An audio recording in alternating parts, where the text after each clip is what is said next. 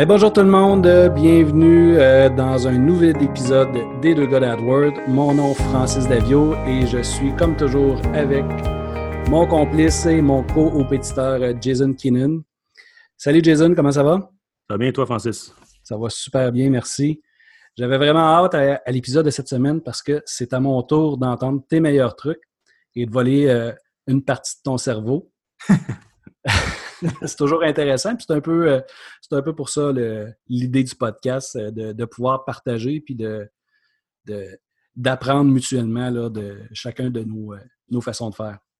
Ben oui. Donc, ben, tu m'avais envoyé une liste de, une liste de, trucs.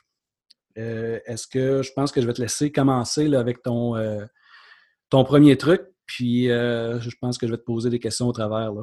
Parfait. Donc, premier truc. All right. Ben, mon premier truc, euh, on va parler de, faire une campagne de branding. Euh, si vous avez de la compétition euh, dans, le, dans votre domaine, vous avez la chance que les gens essaient de vous trouver par votre nom. moi, je vous recommande de faire une, campagne sur votre nom, d'acheter les mots-clés de votre brand sur Google. puis, non seulement ça, juste aussi d'ajouter, de contrôler le budget autour de cette campagne de branding-là. par exemple, si vous avez trois campagnes, une des campagnes, c'est votre campagne branding. Peut-être que vous pouvez mettre 5 par jour, puis le reste des campagnes, mais en 10, 20, ça ne dérange pas, mais mais en un petit peu moins sur le branding. Euh, comme ça, si jamais les gens vous recherchent spécifiquement avec votre nom, au moins vous allez pouvoir vous afficher sur Google Ads, avoir un message euh, pour contrôler finalement la, branding de votre entreprise, s'assurer que le message est bon. Euh, puis, vu que vous aurez un petit budget d'associer au branding, c'est pas grave parce que si votre budget est écoulé dans une journée, euh, vous allez quand même probablement avoir le SEO qui va, travailler pour vous si vous êtes bien, vous avez un bon site web de monter. Là. Euh, puis, il euh, ne faut pas s'inquiéter. Non, j'entends ton chien, c'est notre, notre mascotte. fait si jamais vous avez votre, campagne de branding avec vos mots-clés, juste assurer, garde, inquiétez-vous pas, le, coût par clic va être euh, minime euh, si la compétition est presque non existante. Fait que ça va être le fun pour vous autres. Euh, puis, le dernier conseil que je donnerais à ce niveau-là avec la campagne de branding, c'est d'assurer que toutes vos conversions soient au modèle d'attribution qui s'appelle le time decay. Je ne sais pas comment ça s'appelle en français, mais c'est le, je l'ai expliqué un petit peu dans un ancien podcast, qui est la méthode de tracker les conversions à travers le temps. Qu'est-ce qui est fun avec ça? C'est que si quelqu'un passe par une autre de vos campagnes avec des mots-clés plus généraux, euh, puis ensuite se retrouve dans, sur votre site web, se souviennent de vous autres, retourne sur Google à un autre moment donné, cherche votre, votre, votre brand name, là, mais il y a des bonnes chances que là, vous allez sortir encore sur Google Ads dans la campagne branding, puis vous allez pouvoir euh, suivre finalement le, chemin que la personne a fait. Ça va être le fun de voir par où ils ont commencé et par où ils ont fini. Fait que ça, c'est mon premier conseil. Vraiment intéressant.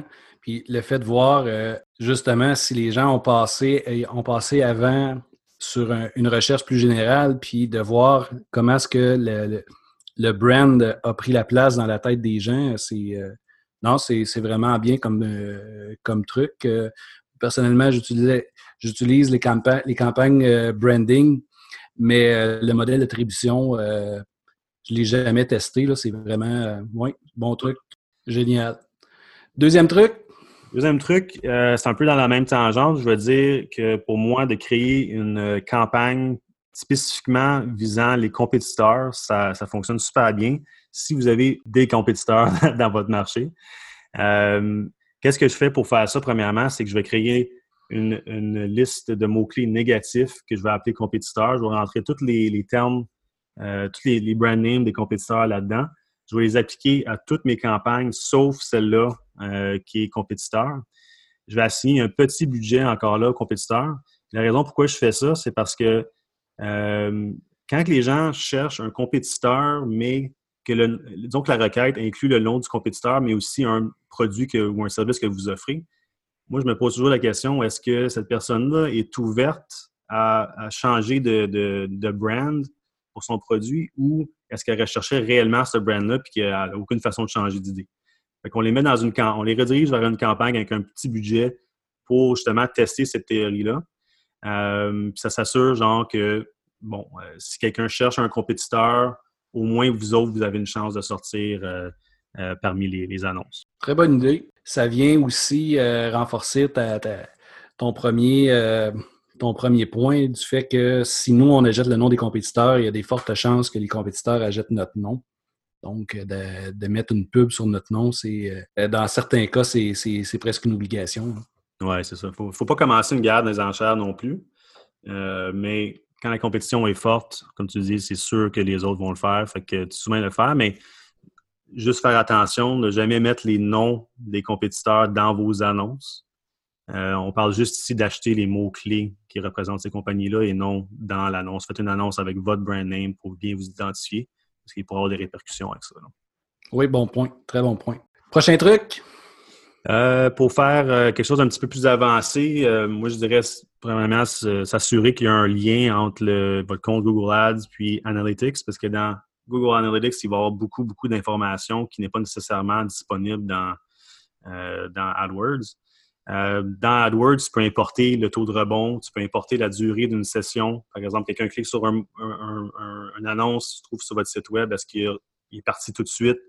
combien de temps il est resté sur votre site? Ça, c'est quelque chose qu'on peut voir dans, Google Ads, mais qu'est-ce qu'on ne peut pas voir, par exemple, si on ne peut pas segmenter ça nécessairement, le, taux de rebond par euh, les démographiques, euh, euh, l'heure de la journée, par mots-clés ou par, par appareil, disons, mobile ou ordinateur? Ça, c'est le fun d'avoir cette information-là. ça permet de comparer aussi c'est quoi les, taux de conversion de, qui pourraient arriver organiquement, comme par le SEO versus le PPC, le, pay-per-click. Euh, puis, qu'est-ce qui est le fun aussi avec Google Analytics, c'est que tu peux créer et importer des objectifs hein, qui sont dans Analytics, puis aussi des audiences. Tu pourrais, par exemple, créer une audience de gens qui ont resté, euh, je n'importe quoi, trois minutes sur ton site web, puis de juste faire du remarketing à cette audience-là en l'important dans AdWords. Fait que je dirais que faire un lien avec Google Analytics, euh, même si on pense qu'on s'en servira pas tant que ça, moi, je pense que c'est une bonne chose à faire dans, le long run.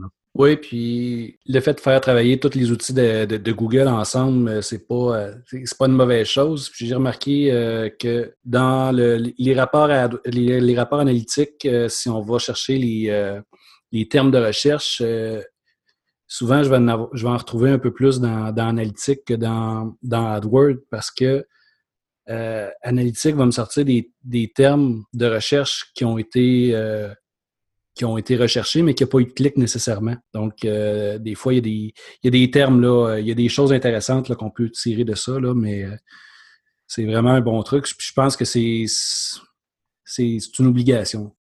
Ensuite, est-ce que tu as autre chose que tu pourrais m'enseigner? Euh, ben moi, j'aime bien euh, utiliser les audiences. Je ne sais pas si tu t'en sers, toi, des fois. Oui, j'ai commencé à m'en servir euh, grâce à toi, mais je t'écoute.